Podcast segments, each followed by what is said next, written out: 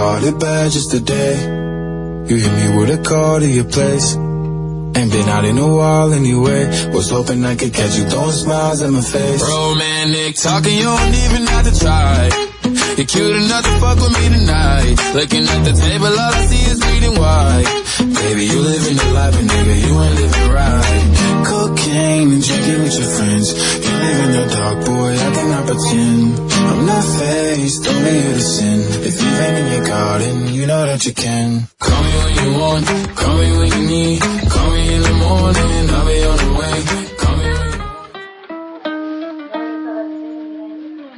Caught it bad just today. You hit me with a call to your place. Ain't been out in a while anyway. Was hoping I could catch you throwing smiles in my face. Romantic talking, you don't even Hola, hola, hola, buenas noches, buenas noches. Sean todos bienvenidos. Una noche más, un martes más, un día más de Gran Premio aquí en Somos Fórmula 1. Ahora estamos en un periodo, periodo de, de descanso donde se están haciendo las pruebas a los nuevos monoplazas, donde estamos recorriendo algunas, algunos nuevos circuitos que van apareciendo en el, en el mundo de la Fórmula 1. Y bueno, estamos el día de hoy aquí junto con mi compañero Gonzalo Sanabria que viene a eh, acompañar aquí en este, este programa el día de hoy. Y bueno, su servidor Jorge Salazar, quienes vamos a hablar el día de todas las novedades que hay en el mundo del deporte motor más famoso del, de, bueno, del mundo, como es la Fórmula 1. Así que Gonzalo, ¿qué tal? ¿Cómo estás? Muy bien, George. Buenas noches, audiencia pública. Jonah, ¿cómo estás? Buenas noches. Esperando que se lo encuentren de lo mejor, que se estén divirtiendo en sus casitas, tratando de arreglar este día martes extraño, lleno de cosas irrelevantes, irrelevantes al mismo tiempo, porque mañana es la presentación del RB18, George. O sea, han pasado muchas cosas desde la última vez que hablamos en el programa y creo que nos está preparando para una buena temporada y una nueva reglamentación y un nuevo, nuevo prospecto de campeón. No sé cómo lo veas tú, George. Eh, claro, sí, la verdad es que se vienen novedades, ¿no? Porque, como dices, ya el día de mañana es la presentación durante la mañana, sobre todo para los que somos de Latinoamérica, durante la mañana se está presentando el nuevo RB18, por lo menos su livery y quizás algunos detalles. No creo que vaya a mostrar demasiado. Eh, espero que no sea también al modo, modo Haas, ¿no? Pero eh, no creo que vaya a mostrar demasiado, pero sí eh, vamos a tener eh, ya por lo menos una visión un poco más, ¿no? Más cercana de lo que va a ser este RB18 para el 2022, ¿no? Vamos a ver si eh, esta nueva temporada trae consigo también no solamente un nuevo triunfo, un nuevo campeonato, quizás, quién sabe, un nuevo campeonato de eh, el gran Max Verstappen, o en todo caso, eh, si nos trae también sorpresas con nuevos campeones, ¿no? Porque quién sabe, quizás al tener unas nuevas configuraciones, nuevos monoplazas, esto haga que las ventajas sean mayores para otros equipos, quién, quién sabe, ¿no? Que quizás podemos ver a un Haas con Nikita Mazepin en el primer lugar, ¿no? un Macegot ahí haciendo todo ese desmadre. Pero hay que recordarles por dónde nos pueden estar escuchando que esto es a través de Radio Conexión Latam, a través de seno.fm diagonal Radio Conexión Latam a través de nuestra aplicación en la Google Play como Radio Conexión Latam. Pueden escuchar nuestros capítulos anteriores en eh, Spotify, en Mixcloud como Radio Conexión Latam. Nos buscan y aparece ya el apartado de Somos Fórmula 1.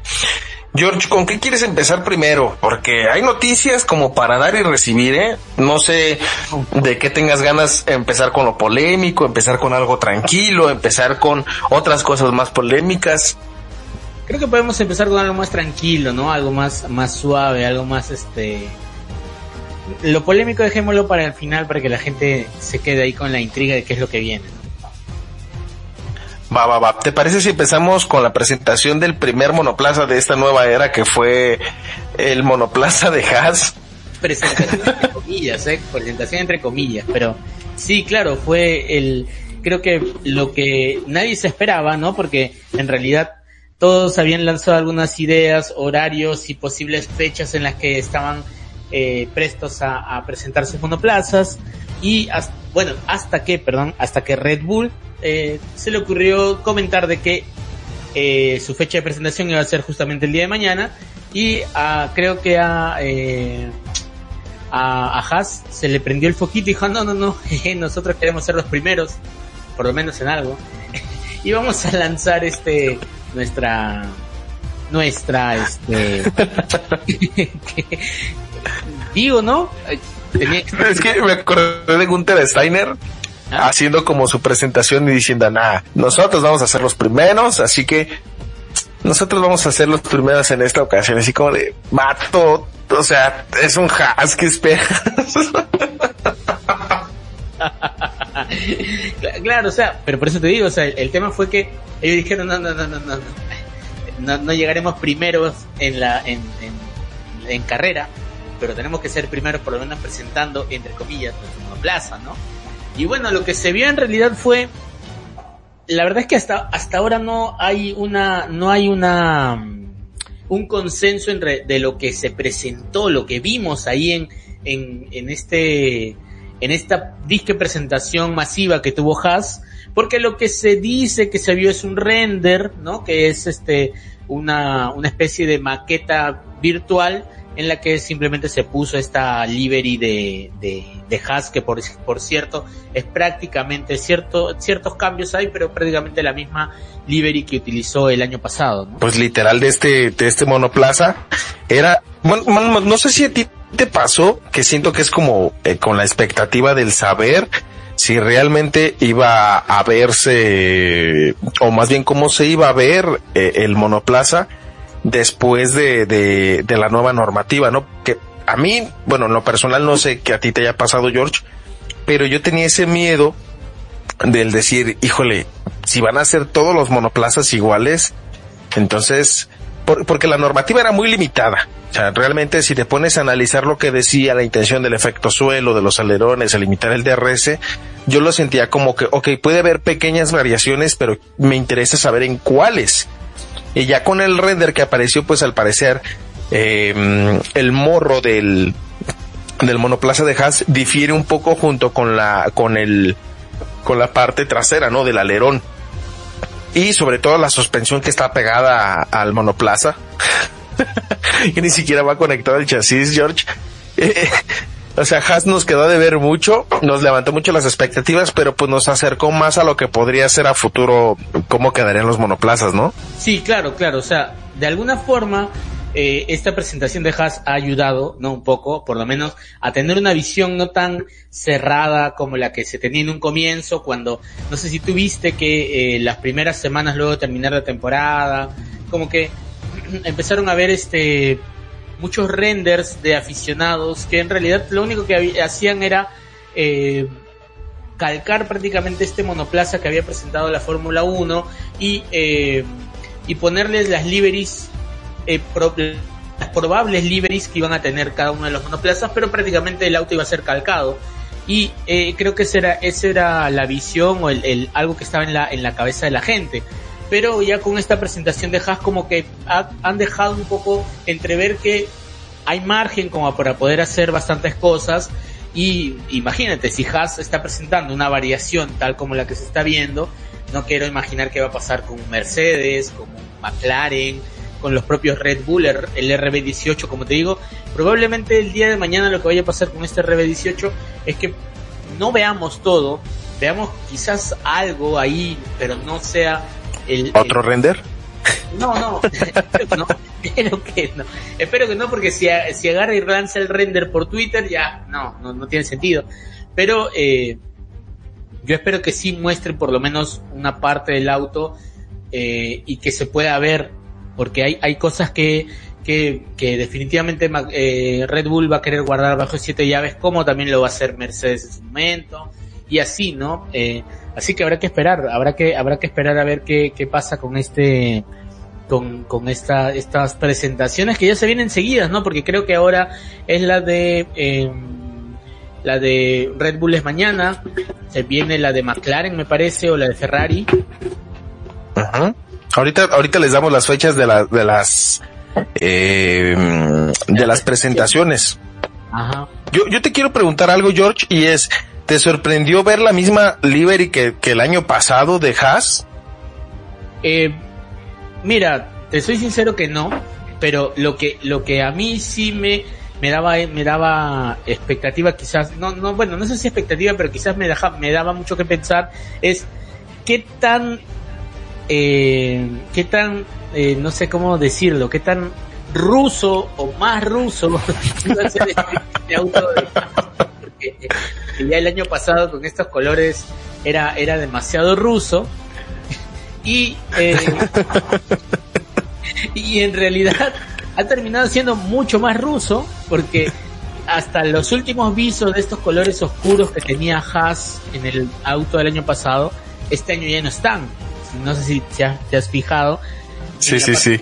La parte lateral, el auto antiguo tenía unos, una, unos pequeños ribetes, unas líneas negras que eran parte de los colores de, del Haas americano y este año ya esas no existen. O sea, si antes si el año pasado era ruso, este, este año ya es total, completamente ruso, ¿no? Es puro. ¿Sabes qué es lo, más sorprendente de todo? Que realmente Nikita Mazepin no puede participar ondeando la bandera rusa por, por el veto de, lo, de la Comisión Olímpica. Que ningún deportista de alto rendimiento puede utilizar la bandera rusa en ninguna competencia debido al dopaje que, que presentaba la, la madre Rusia, ¿no?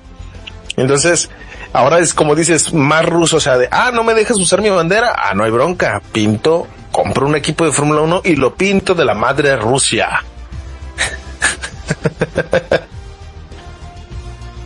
Sí, claro, sí, o sea, lamentablemente es, es que es, es obvio, pues, o sea, también hay un tema ahí de que de que el, papá de el papá de, de, Nikita Mazepin es el que el año pasado puso dos monoplazas cuando Haas ya no tenía, ¿no?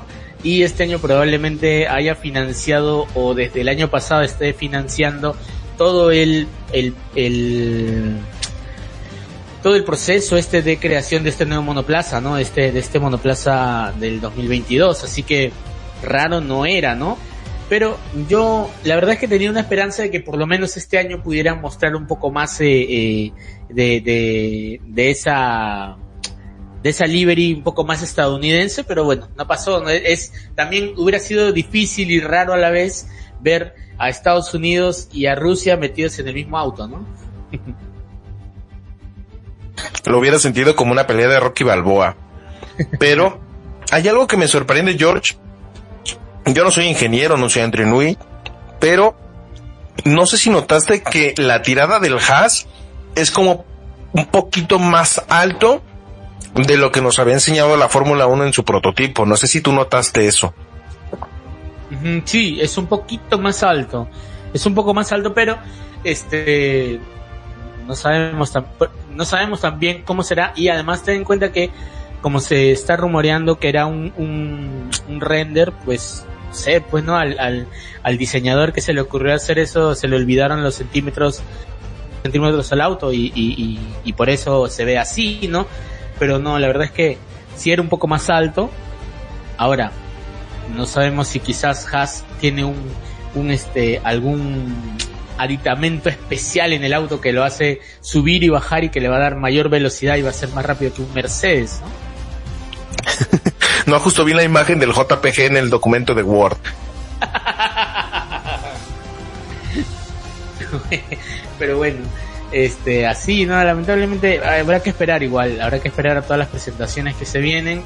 Ya falta bastante poco para iniciar y lamentablemente eh, creo que ya dejando un poco el tema este de, esta presentación que tuvo Haas, también hay que hay que hablar de algo que este creo que no lo comenté en interno, no te lo había comentado mucho, pero eh, seguramente tú también lo sabes y es esta polémica que se ha generado por el eh, estas dos fechas eh, previas de la de la de, de, de, digamos de pruebas previas al inicio del, del campeonato, ¿no?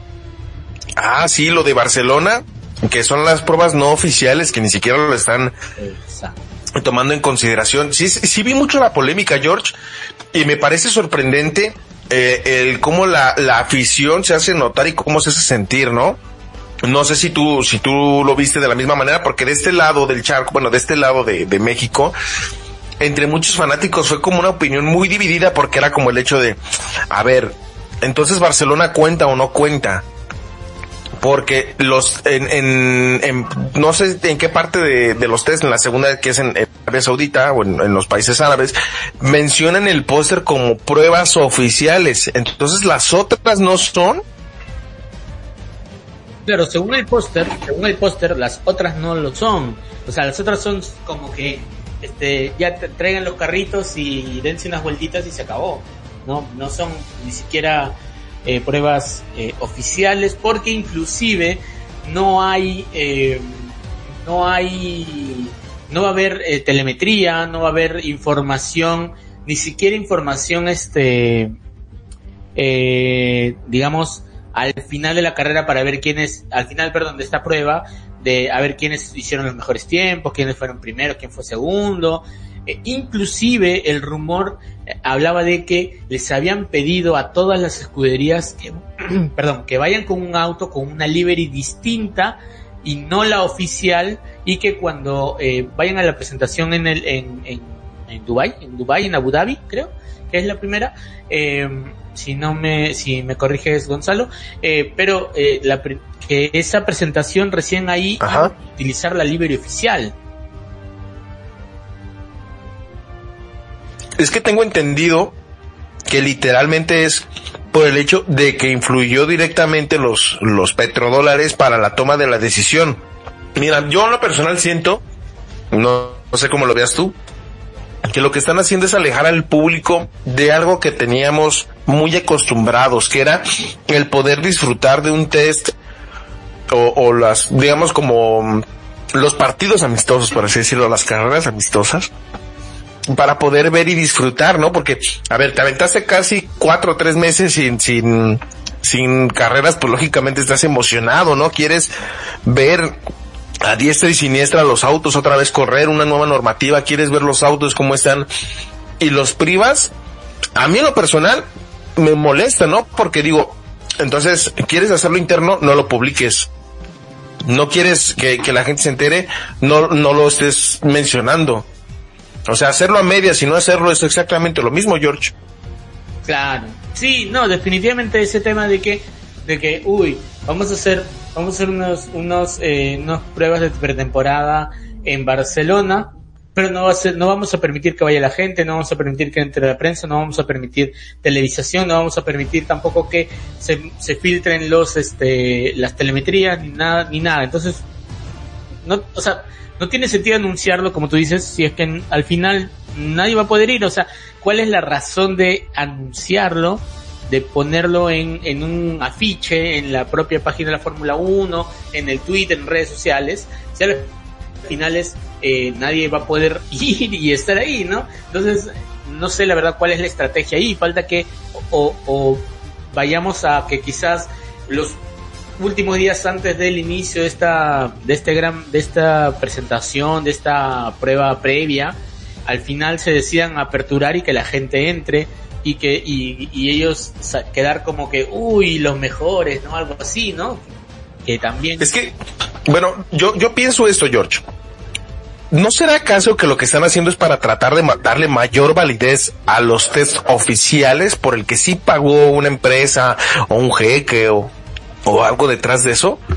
Porque realmente es, es para lo único que lo estaría viendo. O sea, ponte a analizarlo. ¿Qué valor tiene el anunciar algo que el público no lo va a disfrutar? Claro, claro, claro, no, no tiene sentido anunciarlo si es que no va a haber forma de que la gente lo disfrute. Y, y yo creo que generaron un hype increíble y inclusive con todo lo que están haciendo generan un hype más grande para que a las finales esto no, no, sirva de mucho, ¿no? Porque la gente, como tú dices, la gente no va a poder ir a ver este evento en Barcelona, no van a poder estar como todos los años ha pasado, ¿no? Iban a los tres de pretemporada y, y, normalmente había televisación, y si no había televisación, por lo menos había quien ese día había ido al evento y lo grababa y lo cargaba en las redes sociales, y tú podías ver por lo menos correr unos tres minutos o un minuto, medio minuto a un auto de Fórmula 1 y sobre todo ahora que estamos en este cambio de, de, normativas, en este cambio de monoplaza, íbamos a ver, íbamos a estar o estamos aún en las expectativas de poder ver y escuchar a uno de estos nuevos monoplazas eh, recorriendo el, el, circuito, ¿no? Entonces, eh, no, no tiene sentido que hayan hecho todo este hype y al final eh, no, no le está mostrando. Ahora, definitivamente lo que tú dices es también cierto. Ellos, de alguna forma, ahora lo que quieren hacer es darle como que más valor al, al otro gran, gran al, otra prueba o la prueba oficial y entonces como que el hype lo generan para que al final la gente pueda irse no sé a, ahí al, al, lado árabe y terminen viendo allá todos la carrera o el, el, la prueba previa no, no lo sé no sé si sea una estrategia muy consciente, ¿no? Mira, yo, yo puedo creer o suponer que lo que están haciendo ahorita es hacer pesar más el Medio Oriente, ¿no? Pero ya lo hemos hablado aquí, George, pero considero y creo necesario que la Fórmula 1 se americanice un poco. Vamos a hacerlo comparativo con lo que está pronto a suceder, que es el Super Bowl te genera más expectativa ver un evento así una vez al año, igual que en la Fórmula 1, y que la fiesta del Super Bowl inicia con un partido especial, los Monday Night, este, hay eventos antes. Imagínate que pudieras hacer lo que hacen otras categorías con la finalidad de entretener previo a la fiesta del inicio de la gran temporada, ¿no? O sea, por ejemplo, podríamos ver una carrera de eh, de monoplazas clásicos de cada una de las escuderías para competir en una carrera como una prueba, ¿no? Y eso le puede dar a la afición. Tal vez no es el test driving, pero tal vez te puede servir como para jalarlo. Por ejemplo, en Barcelona que no fuera el test driving, que fuera como así como tal cual te lo menciono, ¿no? Elige el mejor carro que quieras, competir en una carrera combinando B8, B6, B12, lo que sean, y, los presentamos y que los corran, ¿no? Estarían como padres. Si no le vas a dar al, y eso puede servir como una especie de cortina de humo, por así decirlo, para que por detrás estén haciendo las pruebas y los test drivings, ¿no? Claro, claro, claro. Claro, pero bueno, no sabemos en realidad qué es lo que pasa por la cabeza de, de los nuevos, eh, los altos mandos de la Fórmula 1. Lamentablemente, este año, yo creo, creo que este año va a dar un giro un poco todo lo que es el tema del de, manejo de la Fórmula 1 porque ya sabes, lo sabes tú, lo saben la, quienes somos aficionados al tema de la Fórmula 1 que han cambiado, eh, eh, digamos, el presidente de, eh, de la FIA, ¿no? Ha cambiado ahora es justamente alguien de, de, Medio Oriente, alguien que tiene harto billete, ¿no? Harta, harto dinero. No, y, y, se, ha, se, ha, visto que está haciendo movimientos y que le está, lógicamente es el inicio de un periodo, no está designando su gabinete presidencial y está buscando la manera de llevarlo, pero la, la finalidad o la mentalidad que tiene es llevar más allá el deporte motor de lo que se ha estado acostumbrando. Que seamos honestos, Gento pues sí se estancó un poco con la filosofía con la que él llegó a manejar Ferrari en su momento, ¿no? No sé, haciendo la comparativa de lo que está haciendo el, actual presidente de la FIA, creo que le está llevando a un punto diferente de lo que estábamos acostumbrados, ¿no? Llevando a desarrollar nuevas oportunidades para, para, para el deporte motor. Al final del día, si lo están haciendo con la finalidad de que aprendamos a valorar los test drivings antes del, del inicio de la temporada, dándolo oficial al, al de los petrodólares, pues entonces aquí la intención sería evitar que tu reputación se vea mal. Creo que mercadológicamente es una muy mala decisión porque nos quitan a los aficionados la oportunidad de ver eh, los autos lo más rápido posible. Entonces, esperemos que por ahí Cuevana o alguna otra este página no no oficial se les ocurra mandar fotos filtradas como fue en el Spider-Verse y estemos viendo los deliveries de de la próxima temporada o bien ya empezar como a ver de no, el Haas es poderosísimo. Entonces, que nos estén enseñando ahí fotos filtradas, ¿no? de la situación. El problema, el problema, ¿sabes cuál es? Que no, no va a haber, o sea, salvo que alguien de la interna de los propios equipos se les ocurra filtrar algo, yo lo veo difícil que alguien más pueda hacerlo, ¿no? Porque tengo entendido que no van a, no va a haber asistencia de público, no va a haber asistencia eh, de, de, nadie, o sea, solamente va a ser eh, lo, lo que lo que se va a hacer es eh, que vayan solamente los los las escuderías con sus pilotos den un paseíto ahí por la pista y se acabó, ¿no? Entonces, yo no, no, no sé cómo es que se pueda filtrar también, porque, insisto, no creo, yo dudo mucho que alguien de la propia escudería, de cualquier escudería, inclusive no creo que el Magic vaya a, filtrar alguna foto, ¿no? De, de, de las liveries o algo, ¿no? ¿Hablaste del Magic?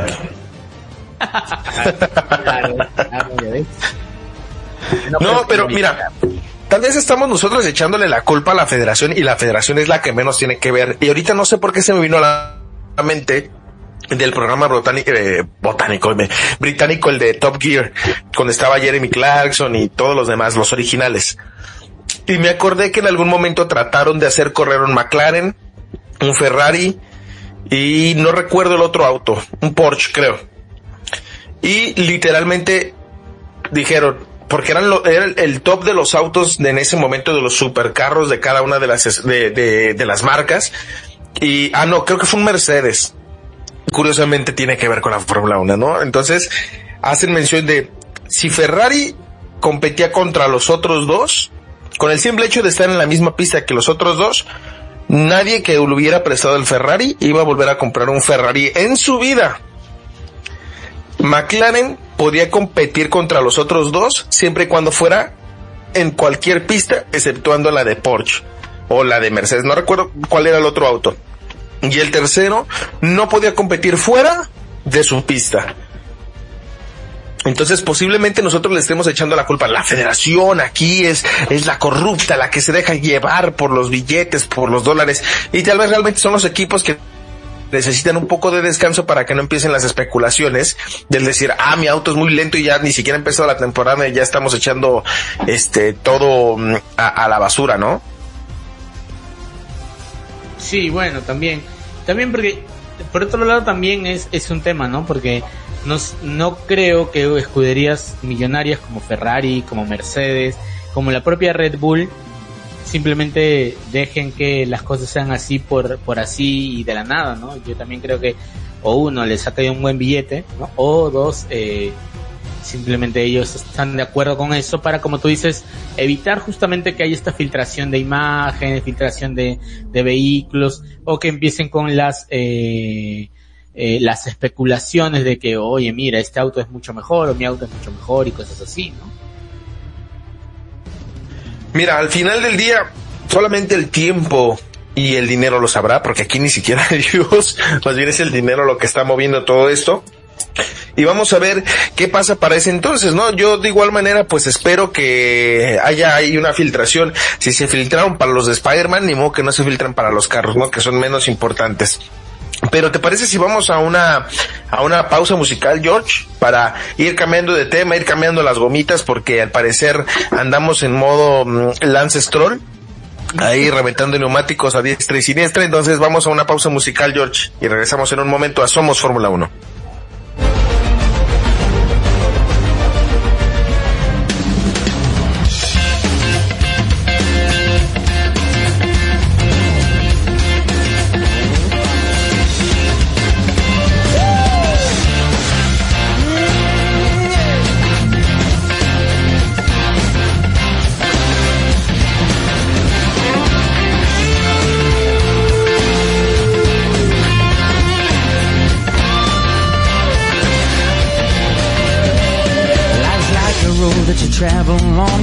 Day here and the next day gone. Sometimes you bend, sometimes you stand, sometimes you turn your back to the wind. There's a world outside every darkened door where blues won't haunt you anymore. Where the brave are free and lovers soar.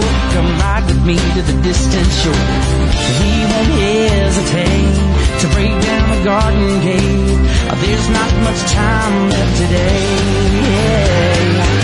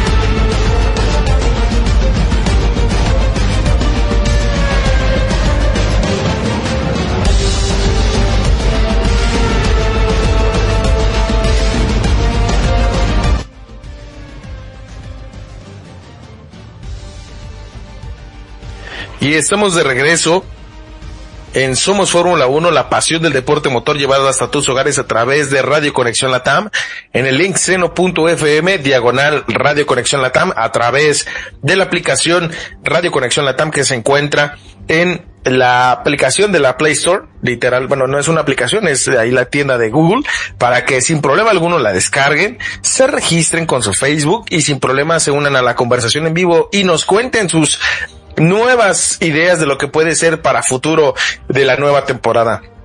George, vamos a hablar un tema que nos sacó carcajadas, parecido de una novela de La Rosa de Guadalupe. Christian Horner, la cabeza principal del equipo Red Bull Racing, pues al parecer va a entrar por la puerta grande a la fábrica de Mercedes. Por más extraño que parezca, esto no es una mentira, esto no es un fake news, no es un eh, 4 de abril, no es el Día de los Inocentes, así es señores. Christian Horner va a ir a visitar a Toto Golpeamesas Wolf en su casa. ¿Tú cómo lo viste, George? Toto rompe audífonos Wolf, ¿no? sí, claro, la verdad es que yo también me he enterado eh, hace poco, hace, unas horas, nada más lo vi porque como se inundó de memes. Me dio la curiosidad porque en el trabajo eh, hoy día he estado súper, súper ocupado haciendo otras cosas y eh, no, me, no me ha dado mucho tiempo para revisar noticias, pero este sí, ya al, inundarse de memes las redes sociales eh, me pude enterar un poco del tema y este y me pareció graciosísimo la verdad y, y, y, y bueno él al final no está haciendo nada malo no porque está apoyando una causa benéfica o sea tampoco es que esté haciendo algo malo ahora que eso esa causa benéfica le sirva para no sé pues echar un cablecito y por ahí ver qué encuentra ya es otro tema. Para los que no saben, aquí la está muy, muy extraña, como dice George, eh, es, es algo para benéfico, ¿no? Fue una subasta, si no mal tengo entendido, con la intención de ayudar a una causa noble. Y pues el ganador de la subasta fue Christian Horner, curiosamente, el, el esposo de la ex Spice Girl. con más eh, aproximado de unos cuatro, de unas cuatro mil libras fue lo que terminó pagando, poquito más, poquito menos, este, para poder ganar esta subasta con el viaje, todo incluido dentro de la fábrica de Mercedes. Lo peor de todo es que Christian Horner hace mención y, y de verdad estamos riéndonos porque parece irónico que hace unos meses estaban dando hasta con la cubeta de declaraciones y todo y ahora es así como de, me traes un cafecito por favor porque soy tu invitado, carnal. Me vas a atender como lo que merezco. Y, y, y, lo peor de todo es que Christian Horner hizo mención de que se va a llevar a Andrew Newey, que es una de las cabezas principales de Red Bull, creo que es el de aerodinámica, y, y, se va a llevar a las cabezas principales de Red Bull, que lo puede hacer, que los puede invitar, ¿no? Y Christian Horner hace la mención de, sería interesante ver cómo están haciendo lo de su techo presupuestario, ¿no? O sea, me imagino que es, ¿y esta puerta para dónde va? ¿Y, ¿Y, este túnel de viento qué haces? ¿Y detrás de esta puerta se encuentra su auto? este, no, y, y, y, va a ser ahí este, ¿quién? Yo, pero yo, yo me pregunto, ¿quién le va a hacer el tour? ¿Será Luis Hamilton ahí? Foto Wolf irá a decirle, camarada, ven, pasa por acá. no sé por qué siento que va a llegar a una bodega vacía, así literal. Ah, caray. ¿Cómo que aquí no hay nada? No, no, es que es una fábrica, pero, pero aquí no tenemos nada. esta, esta, es una fábrica, pero está abandonada. Nadie de qué fábrica era, te dice. Sí, y, y, no es la primera vez que lo hace Christian Horner. Curiosamente ya por el año del 2008, si no mal me equivoco, hicieron un tour parecido, pero fue Christian Horner igual, pero la de McLaren. Eh, todavía eh, era un piloto que posteriormente se pasó a, de, de McLaren se pasó a Red Bull, que de hecho trataba de meterse como a ciertas puertas y ch, no te puedes pasar por ahí, carnal. Eso está prohibido, solamente personal autorizado. Y fue como que nada más lo llevaron como al departamento de mercadotecnia y de, de, de esto de sistemas eléctricos, pero no los llevaron a lo principal, que es a lo del motor. No dudes, George, que Christian Horner lleve su sombrero vaquero con un, con una cámara así en medio, o que lleve el pastel como el de iCarly, que trae su pastel con cámara para tomar todas las fotografías de lo que puede, ¿no? Tú dices, tú dices sombrero vaquero, vaquero a lo Homero Simpson, así con su, con su, con su cámara, esas, este, grandotas filmadoras profesionales, grandes ahí con un orificio ahí en el, en el sombrero vaquero para filmar todo lo que está pasando adentro, ¿eso dices? Algo así, me acordé de como el de Malcolm, el de en medio, que le dice, ¿puedes hablarme más cerca a la cámara? Digo, a la, a la gorra. que le dice, tienes uno en la cabeza, ¿verdad? Y dice, no, estoy bien, ¿te molesta si lo uso? No, entonces, y se la va a poner Christian Horner, ¿no? no yo, yo me, yo imagino algo así como que, como que le van a decir, ok, este, vas a entrar, pero sigue las líneas punteadas, ¿no? Y, y, le dice, pero, pero por ahí no, eh, ahí no hay líneas punteadas, por ahí no puedes entrar. Y, y ahí sale grande, ¿no? Fábrica del motor de Mercedes 2022. así, pero lo más botón es que le van a dejar las puertas abiertas y así Hamilton en un, en un cuarto, ¿no? Así sentado. Y la van a cerrar y van a abrir en otra y George Russell y luego la van a abrir eh, otra puerta y van a encontrar una cafetería. Esta es la fábrica de Mercedes. El talento viene de los muchachos, no del motor. fábrica y la, el, Charlie la fábrica de chocolates. Así mero va a estar el asunto, ¿no? Así, los umpalumpas trabajando. sí, es que hay tantas referencias, George. Como, como cuando en Hombres de Negro abren la puerta, literal, y ven así a los que parecen cucarachas, así en, en la de la cafetería, ¿no? Así como, ok, esto es demasiado extraño. o, o, cuando Will, Will Smith llega a su casa y los encuentra todos, este, bañándose, ¿no? Todos ahí en, imagínate, llega Kenita y encuentra a Hamilton sentado en su bañera, ¿no?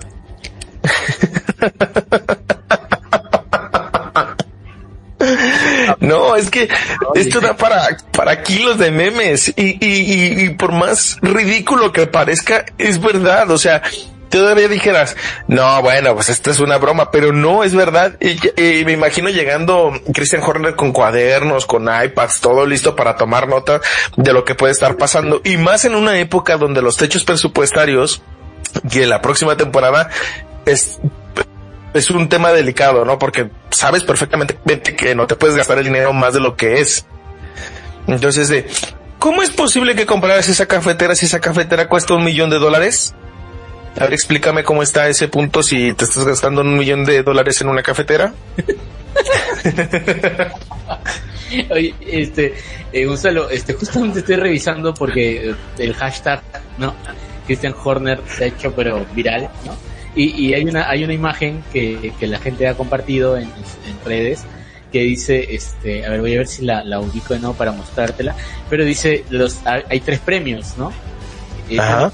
una, ahí está, eh, a ver, una vez, eh, la, o sea, pero creo que en esta, en esta subasta participaban otras escuderías también, porque eh, lo que he visto es que, por ejemplo, una es una, una, un launch con eh, Ross Brown, ¿no? Ajá. que bueno, la ganó un X, lógicamente ahí no iba a participar Christian Horner.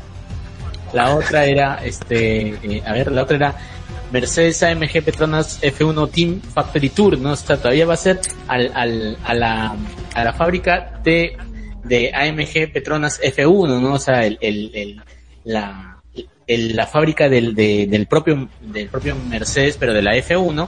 Y además hay, había otro en el que era una firma de autógrafos o firma de merchandising por parte de la gente de Red Bull Racing.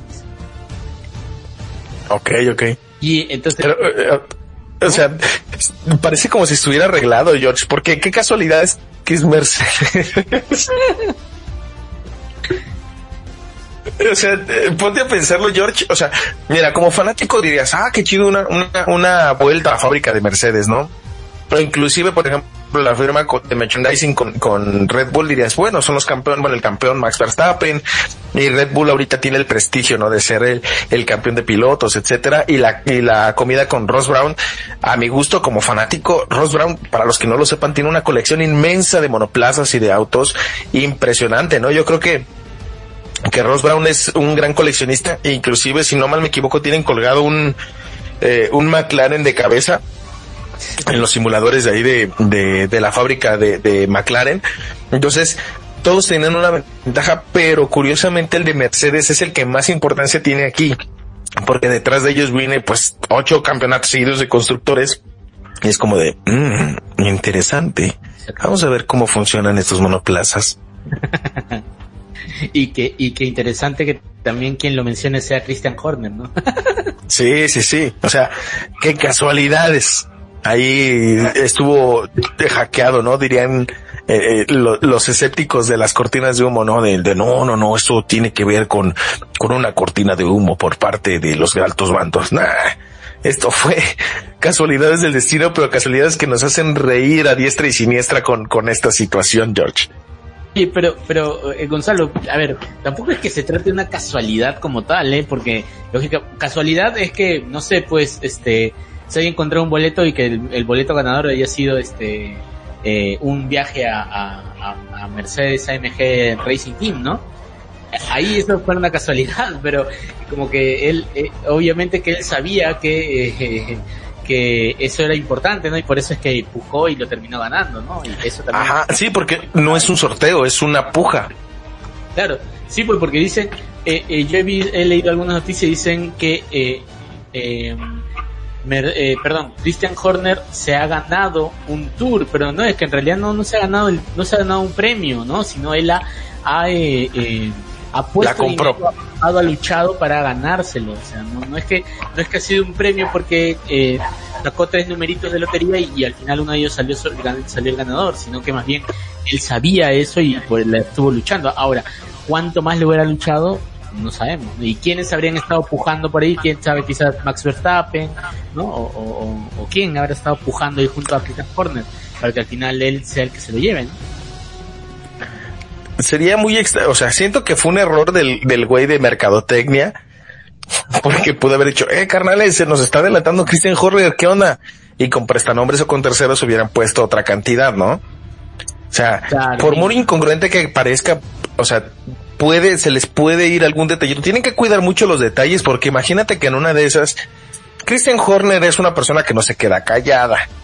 Entonces, imagínate que ella, ella, ella, ahí están gastando de más. ¿Qué onda con eso, Fía?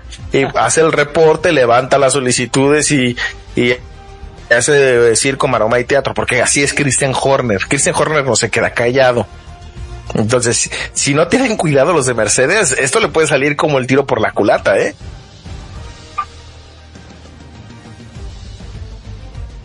Sí, claro, claro, claro, definitivamente sí. También, ahora, a diferencia de, de Toto Wolf, que normalmente se pone, pega el grito en el cielo, se enoja, reniega, rompe los, los audífonos y todo, eh, Christian Horner sí suele ser más, más fino para poder este, hacer sus, sus denuncias si es que ve algo raro, ¿no? En el, en esta, en este, en esta, en esta fábrica de Mercedes, ¿no?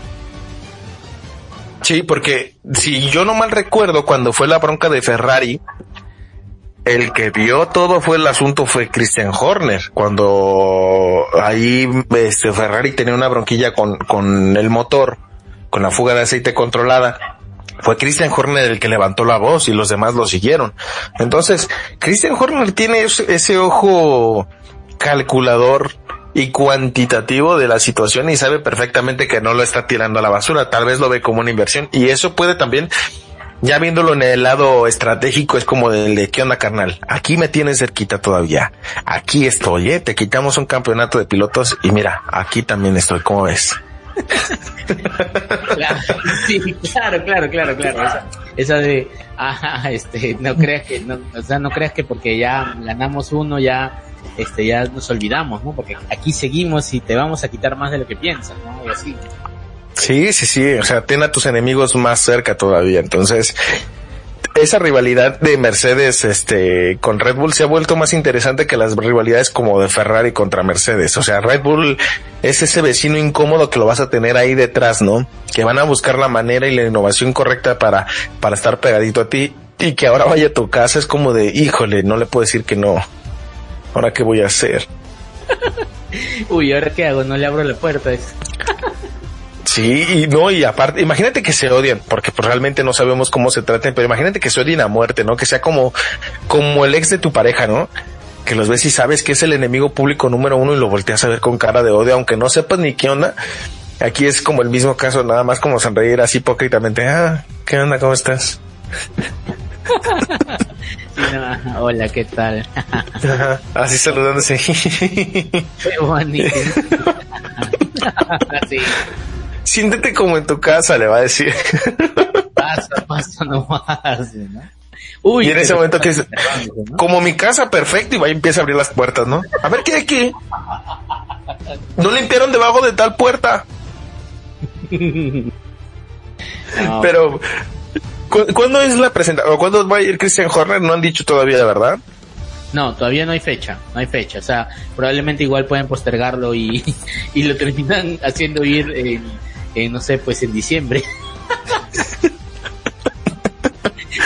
Yo dije que ibas a venir, pero no dije cuándo, ¿no? O en el parón de verano, ¿no? Que, que es a, a huevo que paran toda la fábrica y, ah, no hay nada aprendido, ¿qué hago? Así tu visita la puedes venir a hacer el próximo 31 de febrero a las 12 de la noche.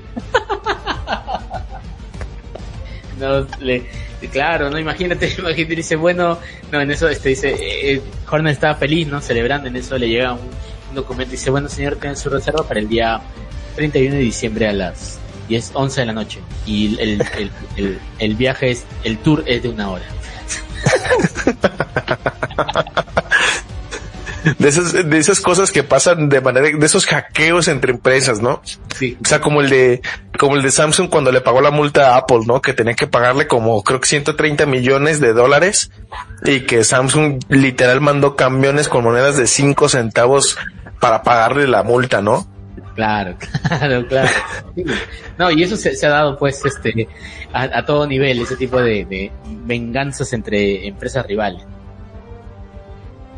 Pero pues ya que salgan las fotografías y vamos a estar viendo en las redes sociales de Red Bull de Christian Horner con su camiseta de yo vine en la fábrica de Mercedes y me traje esta playera, ¿no? yo, yo estuve, en la, ¿no? Él va, a poner ahí en su, en, su, en, una pared va a poner eh, Christian was here, ¿no? Como, como pone. si no, tomándose un selfie, ¿no? Y atrás, este, y atrás tú, ves a, a, Toto Wolf y a, y a Luis Hamilton enojado mirándolo, ¿no?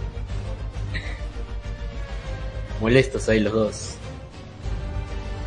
¿Cómo será? ¿Qué, qué, qué interesante traerá este, esta visita, ¿no? Sobre todo porque a pesar de todo lo gracioso, puede tener muy buenas repercusiones a favor de, Red Bull, ¿no? Que también ha habido muchísima, muchísima polémica por todo lo que está pasando, porque eh, como se está siguiendo muy, muy, eh, muy de cerca todo lo que hacen las escuderías, eh, está pasando también esto de que eh, ha habido el problema de que primero Red Bull no pasó el test, el test de el test de, ¿cómo se llama esto? El crash test. Ah, el, crash test, ¿no? El crash test. No pasó el, crash test. Luego todos decían, uy, Red Bull no pasó el crash test. Uy, ¿qué va a pasar? ¿Qué mal va? Y en eso de repente, cuando todo el mundo no lo pensaba, le pasó lo mismo a Mercedes, ¿no? Entonces, eh, ahí estuvo la expectativa. Vamos a ver qué tal se da y qué tal si es que finalmente Christian Horner termina eh, yendo antes de que empiece el campeonato, ¿no? O, tal vez lo invitan para el Gran Premio de Brasil, lo invitan a que, a que vaya ese día a la, fábrica.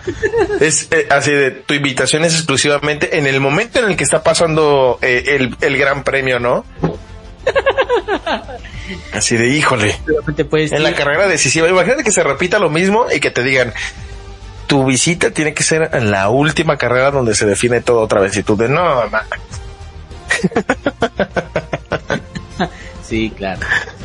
Pero bueno, pero bueno, dejando ya de lado este tema cómico que en realidad ha sido muy, muy interesante, creo que, no sé si es que tenemos eh, ya eh, nuestro operador aquí en las sombras, tiene eh, ya lista alguna, alguna canción para poder poner ahora, dar una pequeña pausa entrando a boxes y pasar al, al tema. Creo que es el tema principal que habíamos puesto aquí en, en, la difusión, en la publicidad que se estaba difundiendo en redes sociales del programa, eh, que es justamente el, el, fin, ¿no? El fin de esta novela que se había tejido y que no sabemos en realidad si Hamilton haya, haya sido el que la haya escrito o haya sido un protagonista también en las sombras, ¿no? Así que, ¿qué te parece si vamos con una canción y volvemos ya con esa parte?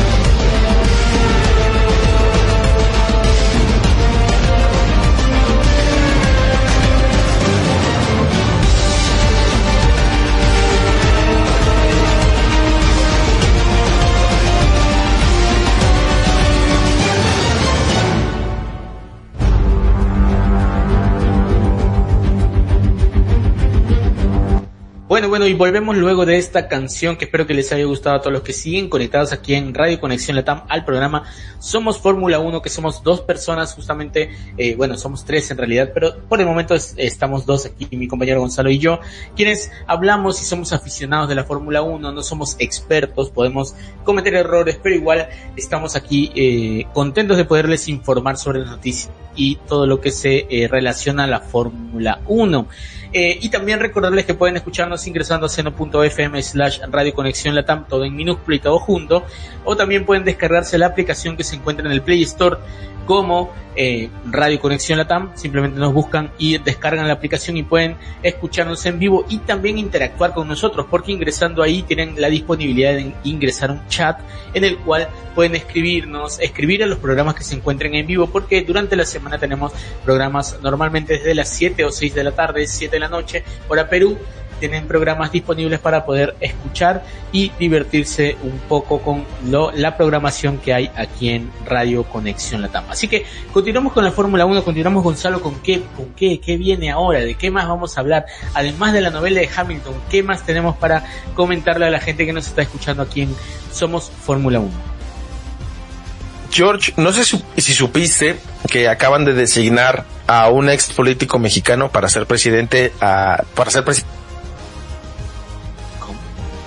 Eh, bueno, para con- concretar un poco, ya que mi compañero Gonzalo está teniendo algún tipo de problema con su audio, eh, sí, algo había escuchado en realidad eh, fue justamente Gonzalo, mi compañero, quien me estuvo comentando un poco de que un político mexicano ha sido eh, designado como parte de, eh, de una, de un área de, de, de la Fórmula 1, exactamente, él nos va a informar de cuál directamente, pero a mí me parece curioso este tema, ¿no? Que justamente un político mexicano, que no sé qué, qué pergaminos puede tener como para llegar a, formar parte de la Fórmula 1, esté eh, llegando ahí, ¿no? Eh, Gonzalo, no sé si ya estás nuevamente con nosotros. Creo que aún tiene algunos problemas para conectarse. Eh, ¿Ahí me escuchan? ¿Me escuchan? Ahora, muy bien, muy bien. Ya está de vuelta Gonzalo. que yo la verdad es que no tenía mucho, mucha información y mucho conocimiento, así que coméntanos. Bueno, eh, la FIA anunció a Felipe Calderón Hinojosa, expresidente de México de ahí del 2006 al 2012, eh, como presidente de sustentabilidad y medio ambiente por parte de, de, la Federación Internacional del Automovilismo. Y van a decir, ¿y qué carajos tiene que hacer un expolítico ahí? Bueno, Felipe Calderón Hinojosa, como ya les habíamos dicho, fue presidente de México y además era catedrático de la Universidad de Harvard. O sea, después de que terminó su mandato, terminó llegando a ser catedrático de la universidad. Y si, si es de Harvard o de otra institución, corríjanme. Pero aquí lo importante es que se le está dando la prioridad porque al parecer la intención de la federación es ampliar el horizonte.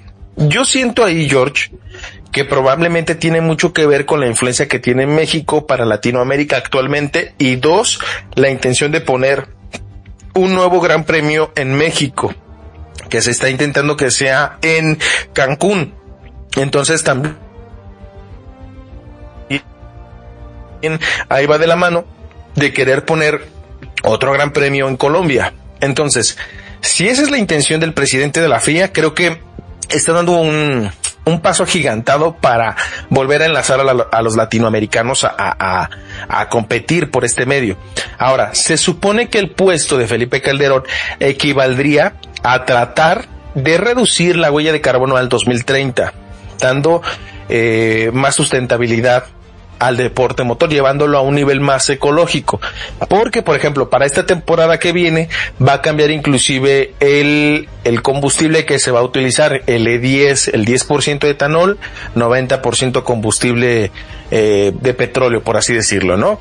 Entonces, ¿Qué parte importante vendría a ser esto o señalarlo? Sería que no es una persona que desconozca porque pues estaba inmiscuido en su momento, le tocó a él organizar, bueno, no organizar, sino que, que presidió los Juegos Panamericanos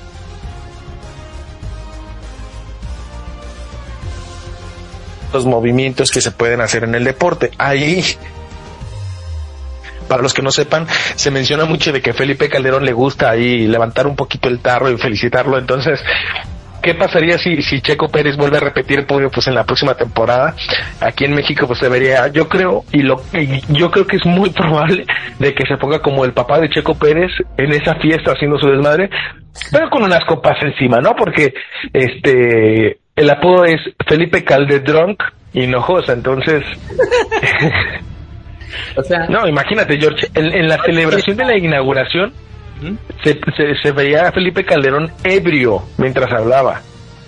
Wow. Entonces, o sea, o sea eh, digamos que va a ser compañero de fiesta de que Toto Wolf. y, ha habido muchos memes. Hay uno que está dando su clase en la universidad allá en Estados Unidos y está dando, hoy les vamos a enseñar lo que es una cuba, ¿no? Cómo se prepara. Y se ve como el pizarrón con todos los ingredientes de la cuba y todo, entonces es como de, ah, órale. Pues no lo dudes que si eso llega a pasar va a estar allí junto al podio echándose unos unos unos bacardís con hielito, limón, uh, la la, chulada.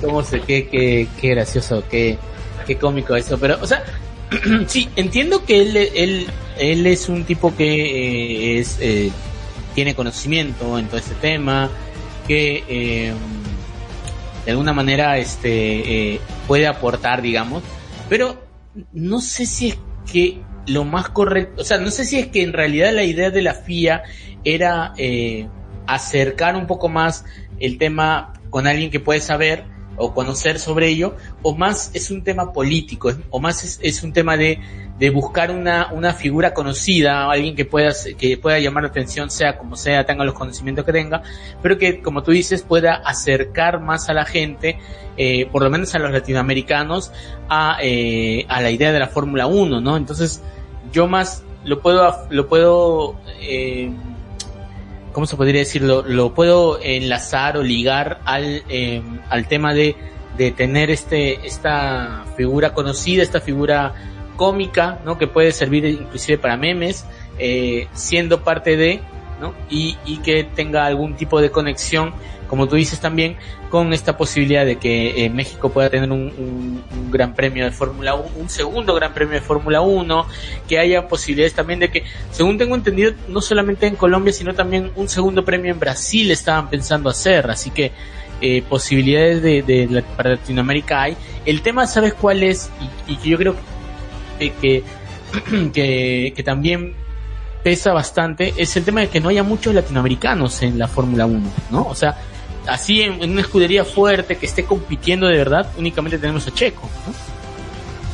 Sí, y, y Montoyita, pero está en la Fórmula 3 regional de Asia, entonces sí, sí siento que ese movimiento es más estratégico, porque mira, también no es que abunden mucho los, los, eh, las cabecillas para la federación, eh, para la federación o, encargados de ciertas áreas. Porque, por ejemplo, en México eh, no podrías poner una persona que no tenga conocimiento político. O sea, el, el, currículum de Felipe Calderón es muy bueno. Aquí fue en, en, México muy criticado por la por el hecho de la guerra del narco, que México no estaba preparando para eso. Pero lejos de entrar en un tema político, es un hombre muy preparado, tiene un buen currículum y no dudo que también era la persona idónea para ese puesto, ¿no? Porque, por ejemplo, quieren poner, eh, supongamos, pongamos al papá de Checo, que creo que es un, diputado, pero no tiene tanto renombre como lo ha hecho um, Felipe Calderón, ¿no? O sea, terminó su mandato y se fue a dar clases, no cualquiera lo hace. ¿Estás de acuerdo? Ah, sí, claro, pero también igual durante ese tiempo también tuvo, hubo bastante polémica en su, durante su mandato, ¿no? O sea, eso también sí, hubo, sí, hubo sí. un tema polémico durante su mandato, pero, pero bueno, como te digo, o sea, sí, fuera de que él, de que él sea un tipo preparado, que es un tipo que, que tiene el conocimiento, nadie lo puede negar, pero también yo creo que está ahí la necesidad de tener alguien político que sea eh, voz, ¿no? Que sobre todo sea este, esta, porque el que menos vea a Felipe Calderón como el, el, el ¿no? El tipo buena gente, ¿no? El, el, inclusive ya ahora que es un poco mayorcito, este, ¿no? La, el, el, la, el señor buena gente que, que con el que puedes echarte unas risas, ¿no? O conversar de, del tema de la Fórmula 1 y este, entonces, eh, yo creo que eso también le va a permitir acercarse un poco más, ¿no? Teniendo en cuenta que ahora van, van a cambiar un poco eh, las cosas con la entrada de este, de este nuevo presidente, como que acercarse un poco más a, Latinoamérica, ¿no? Que es eh, lo que por muchos años se ha estado dejando de lado, ¿no? Porque normalmente era, eh, todo era o Europa, más Europa inclusive que parte de Centroamérica, Norteamérica y Latinoamérica. Sí, y, George, los pilotos latinoamericanos, ahorita que están dando la puja, puede servirles como ese trampolín, porque por ejemplo hay representantes latinoamericanos en Fórmula 3, en Fórmula este del rally, ya estoy dando nombres de Fórmula 5, ¿no? Y cosas que ni son, pero por ejemplo, en el karting está Marteo Driver, está creo que un campeón latinoamericano en la Fórmula 3, este en la IndyCar, entonces Ajá, entonces hay, hay muchos pilotos que están dando como ese, ese empujón y que lejos de ver a Felipe Calderón como un puesto más en la organización, puede servir también como un enlace directo para jalar todo eso, porque se vuelve la máxima autoridad latinoamericana dentro de la federación. Entonces eso puede terminar ayudando a que esos pilotos sean volteados a ver y que no se desperdicie el talento. Imagínate que a Pato Howard, una vez que se retire Checo, sea el próximo estandarte de Latinoamérica, ¿no? Y que detrás de él venga un, un, un Montoyita, eh, el hijo de, de, Juan Pablo Montoya, a competir, ¿no? Que siempre esté como ese, ese, mm, ese relevo de generacional dentro de cada una de las escuderías que en su momento se trató de hacer y que no se pudo lograr, ¿no? Porque, por ejemplo, estaba Chico Pérez, estaban Esteban Gutiérrez y que Esteban lamentablemente pues ya no encontró un asiento y que dejó solamente a Checo Pérez como el único representante latinoamericano, pero necesitamos ver más latinos en la, en el deporte motor y esta puede ser la oportunidad para que esos pilotos puedan dar ese brinco y ese respaldo por parte de la federación, ¿no? Claro, y hubo un momento en el que había, ¿no? Hubo un momento en el que había bastante gente, bastantes latinoamericanos que estaban compitiendo en ese, ese, ese momento en el que, ¿te acuerdas? Estaba el propio Juan Pablo Montoya, eh, Felipe Massa, eh, eh, Pastor Maldonado. Maldonado, Pastor Destructor Maldonado, Esteban Gutiérrez, o sea, habían, habían bastantes, bastantes eh, latinoamericanos y yo no me imagino qué hubiera sido de esa, de esa generación si es que hubiera habido esta oportunidad, ¿no? De tener a alguien, algún nexo latinoamericano en la, en la FIA o en la Fórmula 1 y que eh, hubiera sido eh, el puente para que lleguen más, ¿no? Porque teniendo tantos en ese momento, hubiera sido quizás hasta más fácil poder eh, darle opción o darle posibilidad de que estén más, más este, pilotos latinoamericanos ahí, ¿no? Sí, claro, porque hay pilotos en la Fórmula 1 que no tienen ni siquiera por qué estar ahí. Mazepin. Su Sí, claro. Entonces, hay talento, solamente falta empujarlos a, a tener un, un, lugar dentro de la categoría, ¿no? Ya Pato Howard dio el primer brinco, que es ser piloto de reserva de McLaren, y que Pato Howard literal se las cantó diciéndole a Daniel Ricciardo y a Lando Norris, en los próximos años, yo voy a tener su lugar. y los volvieron a verlo, eh, ok. Entonces, hablando de Pato Howard, o sea, el ejemplo más que es Pato Howard porque acaba de ganar las 24 de Daytona. Entonces, no es como cualquier piloto ahí, ay, nada más está ahí por el... No, es un talentazo que lejos de, de, tener el renombre en la, en la Fórmula 1, es de los pilotos que más se, se, está empujando para lograr llegar a tener un asiento de los monoplazas, ¿no? Y que su crecimiento se ha dado de manera constante y consecutiva a que en un futuro, yo lo calculo unos dos años máximo, ya esté pilotando un, un, un monoplaza ahí en la máxima categoría. Claro, no, y, y ahora, ojo que este año, eh, estaba justamente viendo el otro día, este año también se vence el contrato de Daniel Ricciardo.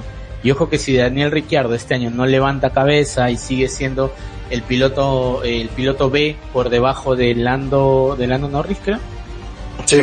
Por debajo de Lando Norris, eh, si sigue así, lamentablemente creo que va a perder el asiento. Es una lástima porque Daniel Ricciardo cuando apareció era una, era una promesa del deporte que lamentablemente poco a poco se ha ido desluciendo con estas malas, no sé, bueno, no sé en realidad malas decisiones, pero estos cambios de escudería, ¿no? Que, que, que en realidad le hicieron más mal que bien, eh, eh, quizás terminen haciendo que él se vaya, ¿no? Porque si digamos que el próximo año o este año ya, este año, esta temporada no le va bien, definitivamente ya eh, la escudería eh, McLaren va a, ver otras posibilidades y Pat Howard está en la mira de, de los de los eh, de los ejecutivos de, McLaren así que eh, esperemos a ver cómo se dan las cosas para Daniel este año y si lamentablemente se tiene que ir va a ser una pena. Sí, lamentablemente, pero también qué bueno por, por los que van empujando para que al final de cuentas pues demuestren la, la categoría que tienen, ¿no? Para pilotar. Entonces, eso, lejos de verse como algo político, yo lo veo más consecuencias buenas que consecuencias malas. Entonces, pues veremos qué, qué hace Felipe Calderón para lograr esta, esta oportunidad y que sepa aprovecharla para el beneficio de todo Latinoamérica. Ahora bien, George, viene lo, lo sabroso, viene lo bueno, por lo que todo el mundo ha estado pujando para hablar de este tema, ¿no? El fin de una novela que se vislumbraba como un drama total de Drive to Survive, digno de Drive to Survive. Sí, digno de, de digno de las elucubraciones que tiene o que hace siempre Netflix con ese Drive to Survive.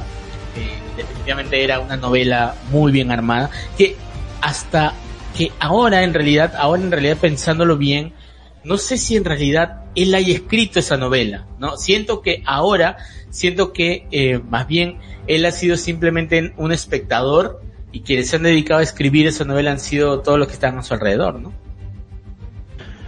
Fíjate, ahí viendo en, los comentarios de Somos Fórmula 1 en la página de Facebook, para que nos sigan ahí, Somos F1, ahí nos encuentran. Hay una foto del viejo sabroso señalándonos porque ustedes junto con nosotros somos Fórmula 1. Había un comentario de un, de un seguidor que decía que era una novela que más bien se planteó con la finalidad de dejar de lado el, el prestigio de Max Verstappen, que se hablara más de Hamilton y no de Max. Tiene mucho sentido, George, porque el prestigio que se ganó Max Verstappen junto con Red Bull pone ahorita a muchísimos fanáticos de Red Bull como en primera línea, ¿no? O sea, antes hablabas mucho de los tifosis, hablabas muchos de las escuderías de Maranello, eh, de los de la vieja guardia de, de, los Williams, de aquellos que aman a las flechas plateadas y se volvió una guerra entre Red Bull y Mercedes. Todo aquel que está en contra de Red de Mercedes está a favor de Red Bull al parecer. Entonces, tiene mucho sentido que pongan a Lewis Hamilton con esta idea de, de hacerlo hablar porque nunca dejamos de hablar de él, ¿eh? Comparado con Max, siento que ahí sí se llevó un poquito más de ventaja Luis Hamilton porque estábamos a la expectativa de lo que se iba a hacer con él, si se retiraba, si se quedaba, si comisionaba, eh, perdón, condicionaba a los comisarios de la FIA para poder poner su regreso sobre la mesa. Creo que aquí tiene mucho que ver con la finalidad de que Mercedes nunca dejara de estar en boca de todos, George. No sé si tú lo ves así. Definitivamente sí, claro, fue, creo que fue algo permanente esta, esta situación de que eh, todo el mundo y todos los días, sobre todo para todos los que eran amantes de la, o todos los que son amantes de la Fórmula 1, estaba este tema de que, uy, mira, eh, hoy día no habló, no habló Toto Wolf, hoy día habló tal persona y dijo que tampoco había dicho nada a Lewis Hamilton.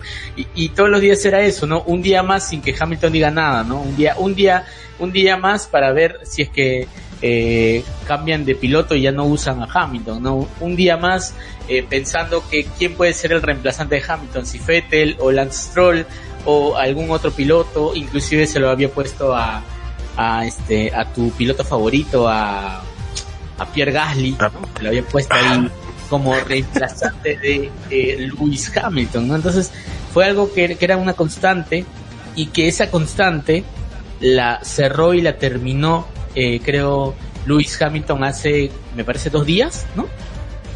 Sí, hace menos de una semana, George, porque la, la primera señal fue cuando Lewis Hamilton subió la foto ahí en Radiador Springs, parado ahí. retomando la confianza, ¿no? Como, como subí ese video de TikTok donde se ve, se fue a Radiador en Springs a, a retomar la confianza como el Rayo McQueen, ¿no? Sí, sí. Entonces, la primera señal de vida fue de, hey chicos, estoy bien, que fue lo que hablamos anteriormente, George, que decíamos un simple tweet de él diciendo, ok chicos, todo está bien, o, o simplemente de I'm good, todo hubiera sido perfecto para cerrar esta novela, ¿no? Del decir, no, es que se está recuperando mentalmente de, de lo que perdió. No, no, no fue ese punto, fue el hecho de, carnal, te esperaste muchísimo tiempo y dejaste a tus fans con la expectativa que anteriormente a ese tweet, no sé si notaste que todos estaban, no, es que el campeón tiene que volver a reinar, tiene que volver Luis Hamilton, y se defendía capa y espada a todos los fanáticos de las flechas plateadas, porque lo que mencionaban principalmente era eso, del regreso del siete veces campeón del mundo y del piloto más ganador de la historia actualmente de la Fórmula 1, y lejos de lograr que la misma escudería respaldara esto, la escudería nunca dejó de poner tweets con referente al campeón. Ellos ya sabían que iba a regresar, nada más estaban haciendo de mulas Petra para hacer mención de que el campeón podía regresar. Solamente era una campaña publicitaria a, opinión personal de que Mac, de que Luis Hamilton estaba sobre encima de Max y que se iba a hablar siempre por encima del campeón del mundo para que no se nos olvidara que Luis Hamilton es un siete veces campeón del mundo. Claro, sí, si te das cuenta, todo fue eso y el, la, un, el único momento en el que se centraron los reflectores sobre Max Verstappen fue en su llegada a, a ¿cómo se llama? Las, a la fábrica de, Red Bull, luego cuando recibió el premio en esta ceremonia y de ahí en adelante no se sabe nada más de, de Max Verstappen y nadie se está preguntando por qué no habla Max Verstappen, ¿no? Sí. y, inclusive, eh, bueno, se vio las imágenes que estás ya hace poco del casco, del nuevo casco que va a portar eh, Max Verstappen con el número uno, ¿no? Que va a tener ahora a partir de este, en esta temporada por lo menos.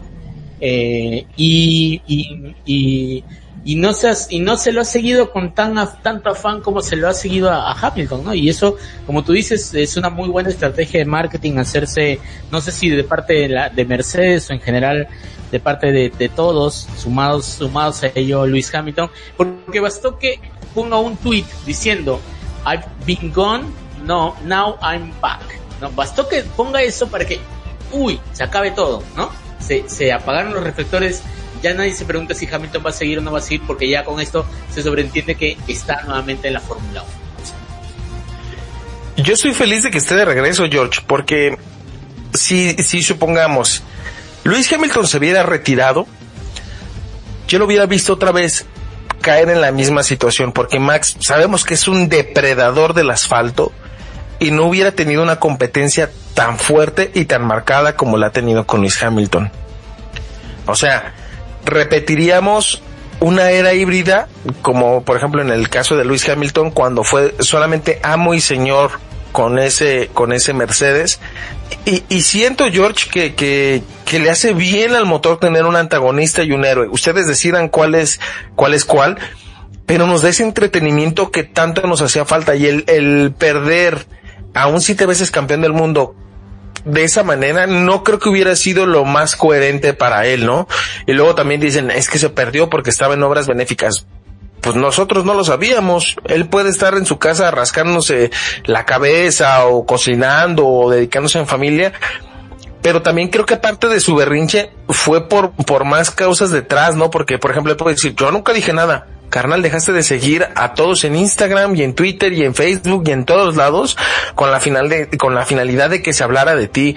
Eso fue una estrategia bien dirigida porque dicen que no hay mala publicidad, ¿no? Y nunca se dejó de hablar de Luis Hamilton. Y a final de cuentas, George, lo personalmente creo que lejos de verse mal actualmente, nos deja con más ganas de volver a ver con más rapidez el, la próxima temporada de la Fórmula 1.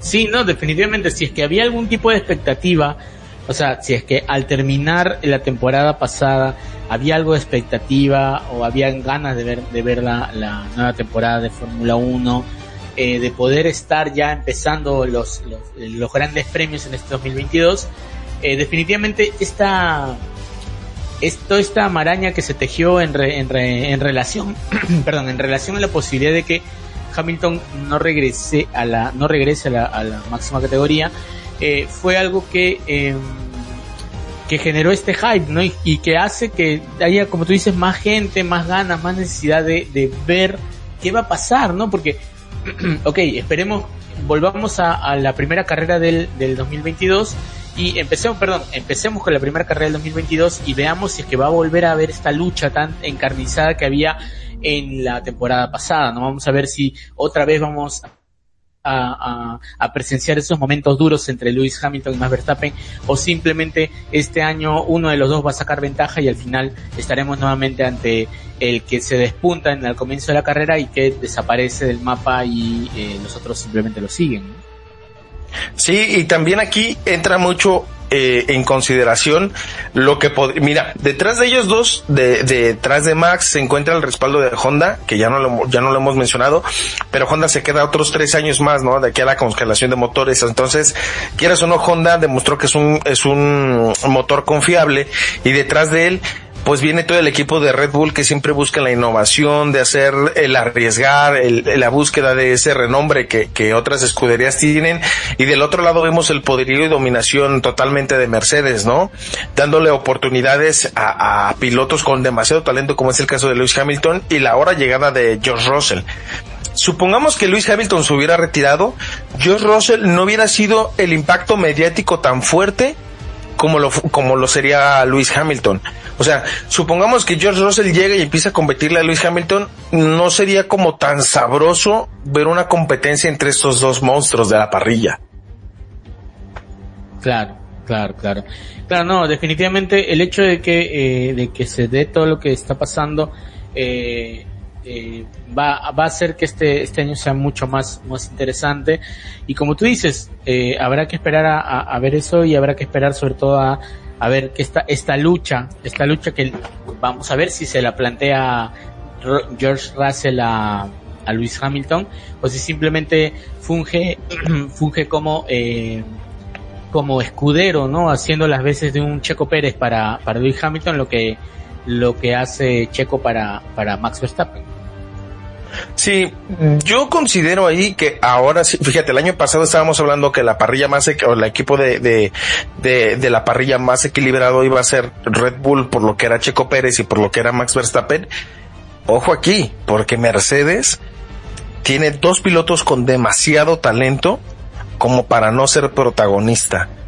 Si se hubiera quedado solamente George Russell con Mercedes y hubieran puesto, no sé, a Nick DeBris, que es el campeón de la Fórmula E, siento que no hubiera sido igual de imponente como se ve a futuro, como se ve actualmente George.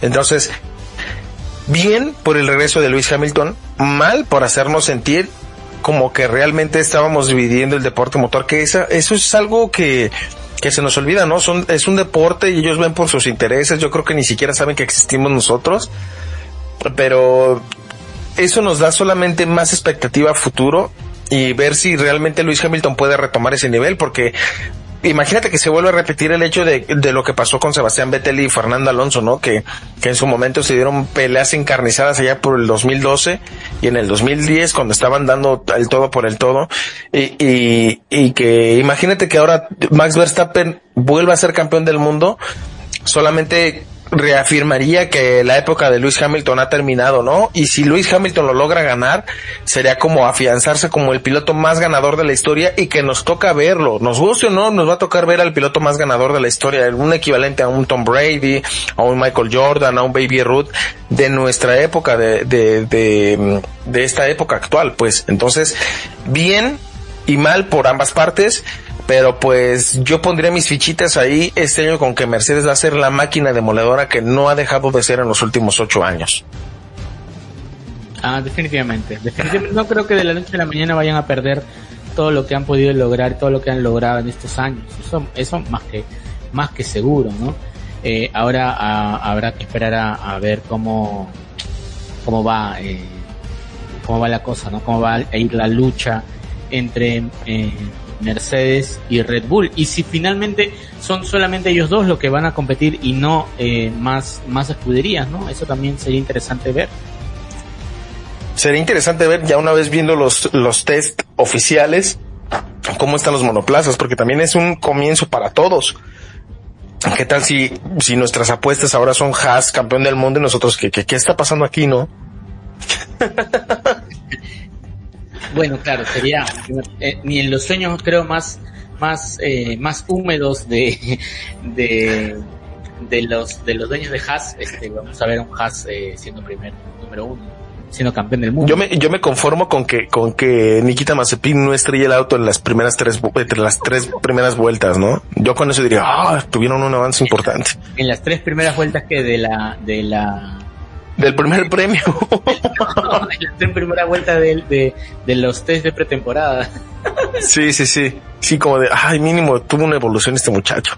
Y más porque el, el Haas de este año va construido sobre Mick Schumacher. O sea, ahí te das cuenta de quién es el piloto número uno. No es Nikita Mazepin. Es Mick Schumacher. Es que, es que claro, o sea, también ahí está un tema de que ellos ya han empezado a ver la importancia que tiene eh, que tiene para la, para la escudería el hecho de tener a un Schumacher en sus filas, ¿no? O sea, entiendo, entiendo muy bien y seguramente entiendo que este Mazepin, el hijo, eh, eh, tenga todo el, el, la plata del papá, pero si vamos a hablar de talento, quien tiene más talento es eh, perdón, este, Mick Schumacher. Así que que tienen que explotar lo más que pueden para que este, les dé algún tipo de rédito, pero les permita ganar más dinero. ¿no? Sí, claro, y más porque Mick Schumacher fue campeón de la Fórmula 2. O sea, de qué talento tiene, tiene. Nada más es cuestión de que ponle un auto competitivo y hazlo competir. No es lo mismo como Oncho Papá, que en su momento llegó a manejar ese Jordan y lo metió en un séptimo lugar en, en, en, en aquel debut glorioso. Que, que lo que está pasando ahorita. Ahorita las diferencias y los dispares entre escuderías es muy, muy marcado. Entonces, vamos a ver qué tanto evolucionan las escuderías para esta temporada y a la Mary nos sorprende y ni siquiera Red Bull ni, ni Mercedes están compitiendo en los primeros lugares. ¿no? Imagínate que esté compitiendo este Ferrari y, y, y Alpine, ¿no? Con el plan y que y que estén compitiendo por los importantes, ¿no? Sería cuestión de ver qué es lo que sigue a futuro. Pero George, creo que conclusiones generales de esto, que bueno que, que, que regresa eh, Michael Schumacher, digo Michael Schumacher, Luis Hamilton, qué bueno que regresa, qué bueno que, que se hable de él, porque es un hombre que de verdad nos vuelve interesante la temporada, con sus declaraciones, con sus berrinches, con todo lo que tiene detrás y, y veamos a futuro si, si Max Verstappen logra afianzarse como el nuevo campeón del mundo, ¿no? Exacto, exacto. Eso, eso es lo más, lo más importante, ver qué va a pasar de acá en adelante si es que reafirma Max Verstappen que tiene todo el poder y que tiene un auto sobre todo y que han construido un auto y que Red Bull ha construido un auto que ha, que ha sido entendido bien para lo que necesita Max para, para ser nuevamente campeón, ¿no? Y, y habrá que, habrá que esperar a ver eso porque quién sabe, al final como tú dices nos, nos dan una sorpresa y terminan adelante Ferrari, eh, eh, McLaren, Aston Martin, ¿no? No se sabe, no se sabe cómo será eso. Pero bueno, eh, Gonzalo, ¿tú te parece si damos, eh, eh, había algo que quedó pendiente que es este tema de las fechas en las cuales se van a presentar los nuevos, eh, los, las, los monoplazas de este 2022 según cada escudería? ¿Te parece si eh, comentamos las fechas para que la gente las pueda conocer? Sí, claro. Eh, miren, mañana viene la presentación oficial del RB18 en Red Bull Racing a las aproximadamente de 9 a 11 de la mañana, si no mal me equivoco, ahí, había una variación. Red Bull sacó una presentación, eh, bueno, el, método de mercadeo de, de, Red Bull lo que hizo fue de que mandaras un correo para solicitar los derechos de la transmisión y nosotros no fuimos afortunados, desgraciadamente nos banearon, no, no es cierto, simplemente no, no, no ganamos ese privilegio, pero no se preocupen porque todo el mundo lo puede ver a través de escudería en Facebook donde ellos mismos también van a hacer la presentación del RB18 por parte de Red Bull mañana 9 de febrero. George, ¿cuál sigue?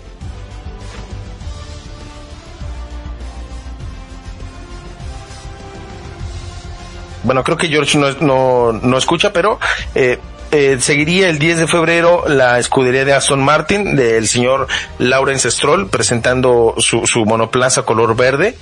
George, ¿estás ahí todavía? Sí, aquí estoy, aquí estoy, perdón. Eh, el siguiente, el siguiente eh, quien le sigue, perdón, es el día 11 de febrero que se presenta eh, McLaren con su nuevo monoplaza. Yo me imagino que igualmente será más que todo su livery, que también, según los filtrados, tal parece que va a seguir siendo la misma del año pasado. Así que el 11 de febrero estaría presentando la escudería McLaren. ¿Quién le sigue, eh, Gonzalo? Eh, para el 14 de febrero, para que lo aparten y no lleven a las novias al cine por, por el día de San Valentín, lleven mejor a la novia o al novio a ver la presentación del Alfa Tauri, ¿no? Con Pierre Gasly, una historia de amor y odio. Qué mejor representación con eso, con Red Bull en un 14 de febrero, ¿no? Entonces ahí veríamos a, a, la escudería B de Red Bull hacer la presentación de su monoplaza. Luego el 15 de febrero, el día siguiente, se estaría presentando el, eh, el monoplaza de Williams Racing Team, que también eh, se espera mucho en realidad esta escudería que ahora tiene en sus filas al ex piloto de Red Bull, que es, eh, ¿cómo se llama? Ya Alex Albon. Alex Albon es el piloto que está ahora entrando en eh, Williams y que además tiene de compañero a Nicolás Latifi, quien le dio el campeonato a Max Verstappen. eh, son, es Williams quien presenta el día 15 de febrero, no sabemos exactamente el horario, pero eh, me imagino que será horario europeo, así que probablemente de madrugada o muy por la tarde, noche, se estaría presentando para Latinoamérica el eh, monoplaza de Williams. Posteriormente los tifosis y los amantes del cabalino rampante van a estar felices porque van a ver la presentación de el nuevo Ferrari el día 17 de febrero donde vamos a estar viendo un livery nuevo porque al parecer ya ni siquiera va a tener el color rojo Malboro que era lo de lo del lo del patrocinador principal de de de Ferrari. Y vamos yo creo que a ver un combinado ahí sí me arriesgaría a ver un combinado de blanco con rojo como en las viejas glorias de Fernando Alonso, porque regresa a Santander a ser el, el sponsor principal de la escudería del cabalino rampante de, de Ferrari. Entonces, el día 17 de febrero, de verdad, estoy esperando ver esa combinación de colores porque inclusive se menciona que el rojo va a cambiar, va a ser ahora un rojo diferente, un rojo literalmente de Ferrari para ver el 17 de febrero. Ahora, eh, luego de ello viene el día 18 de febrero, un día después de la presentación de, de Ferrari, llega el monoplaza que ha creado más hype en este, en este tiempo, que ha, desde el primer día ha estado mostrando cómo sonaba su motor, ha mostrado una imagen difuminada de su supuesto, eh, supuesto eh, monoplaza eh, nuevo, y que es en este caso Mercedes, ¿no? La ex campeona del mundo, eh, bueno, la campeona del mundo de constructores, la campeona de constructores, ¿no? Ellos eh, presentan el día 18 de febrero su, eh, su, su, nuevo monoplaza, que esperemos ahí esté también participando Lewis Hamilton junto a George Russell. Hacer mención, George, que cambian de nueva cuenta el color, ahora sí del delivery, porque se hablaba mucho de que anteriormente utilizaban el color negro, por hay una protesta de, de Lewis Hamilton contra las situaciones raciales pero al parecer van a volver otra vez a su icónico color plateado, ¿no? Entonces, eso será interesante de ver como las viejas glorias manejado por el Kaiser, Michael Schumacher. Oye, pero también se, rumorea mucho el tema este de que se vería eh, una tonalidad verde también. Porque inclusive ellos en una de las fotos que compartieron, que eh, una foto muy oscurecida como para que no se note, se veía un poco verde, así que no sabemos si terminará siendo flecha plateada o terminará siendo una una eh, una flecha de, de Arrow.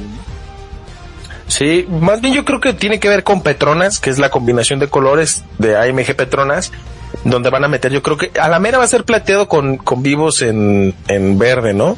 Entonces esperemos que, que sea bonito porque siempre han, han declarado ser elegantes los, los Mercedes. Nos guste no, se, se ve elegante, se ve ese porte alemán, esa maquinota que tienen. Entonces, pues vamos a ver cómo se ve, ¿no? Sí, claro, claro. Definitivamente habrá que estar a la expectativa a ver qué tal se ve ese monoplaza. ¿Y qué viene, qué viene luego? Viene algo que se le conoce como el plan donde la presentación va a ser lógicamente de Alpine, anteriormente Renault, con la presentación de su monoplaza el día 21 de febrero, va a estar a cargo de el Magic Alonso y de su piloto Esteban Ocon, ¿no? Entonces vamos a ver si, si se logra pintar ese monoplaza de un poco de color de rosa, porque ya ves que mencionaban mucho de que BWT iba a convertirse como patrocinador principal de la escudería francesa, y vamos a ver si todos los rumores se convirtieron en verdad, ¿no? Ajá, exacto, exacto. Habrá que ver si en realidad al final termina siendo cierto que eh, eh BWT es su, es su patrocinador y si le van a dar ese punto rosita que tenía, ahora va a ser el, el nuevo rosita, va a ser Alpine, ¿no? Y finalmente, pero no menos importante, eh, se va a presentar la escudería, la nueva escudería de el ex piloto de Mercedes, eh, Valtteri Bottas, como es Alfa Romeo Orlen F1 Team, ¿no? Que ahora creo que ha mezclado un montón de nombres porque hay muchos patrocinadores que quieren, que quieren tener ahí protagonismo.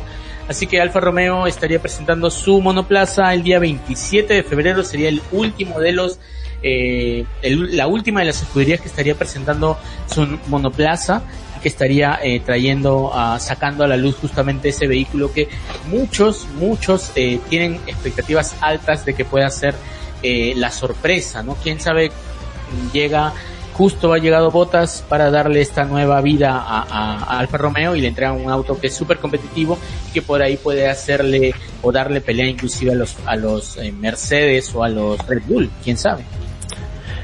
A mí me sorprende porque posiblemente este sea el último año que veamos a Alfa Romeo como el sponsor de, de Sauber, porque realmente la escudería es Sauber, ¿verdad? Entonces, el nombre de Alfa Romeo es por parte de una designación de comercio entre Ferrari y Sauber, el decirle, hey, utiliza el nombre de Alfa Romeo para que yo te pueda dar como la tecnología que estamos desarrollando en Ferrari. Vamos a ver si este es el último año de Alfa Romeo, pues entonces aprovechemos y disfrutemos del delivery que van a estar presentando el día, ¿qué día es George?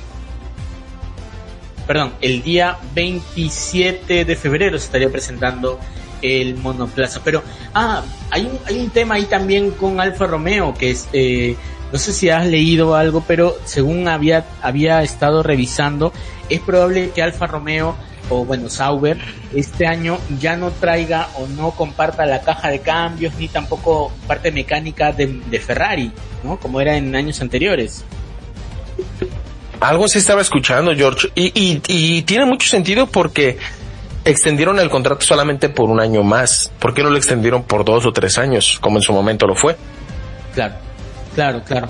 claro.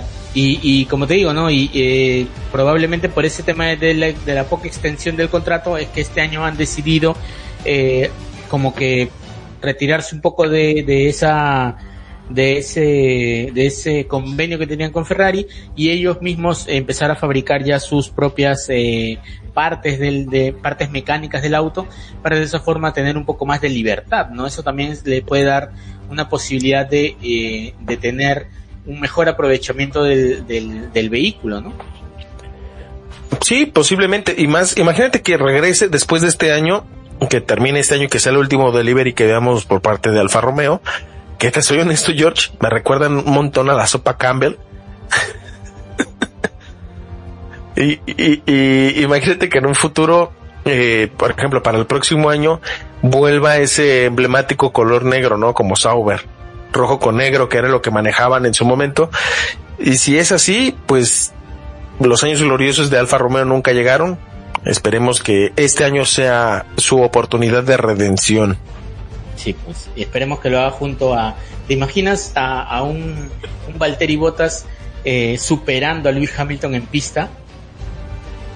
Uy, sería como cachetada con guante blanco, ¿no? De en, tu casa y con tu gente se me respeta, como diría Doctor Wagner, ¿no? Saludos a Luchito Sama de, de Wrestling Forever. claro, claro, imagínate, ¿cómo que sería, qué pasaría si de repente en, en un gran premio se ve a Valtteri Bottas superando a Lewis Hamilton fácilmente en una curva y eh, dejándolo atrás, ¿no? Que sería es genial, es genial.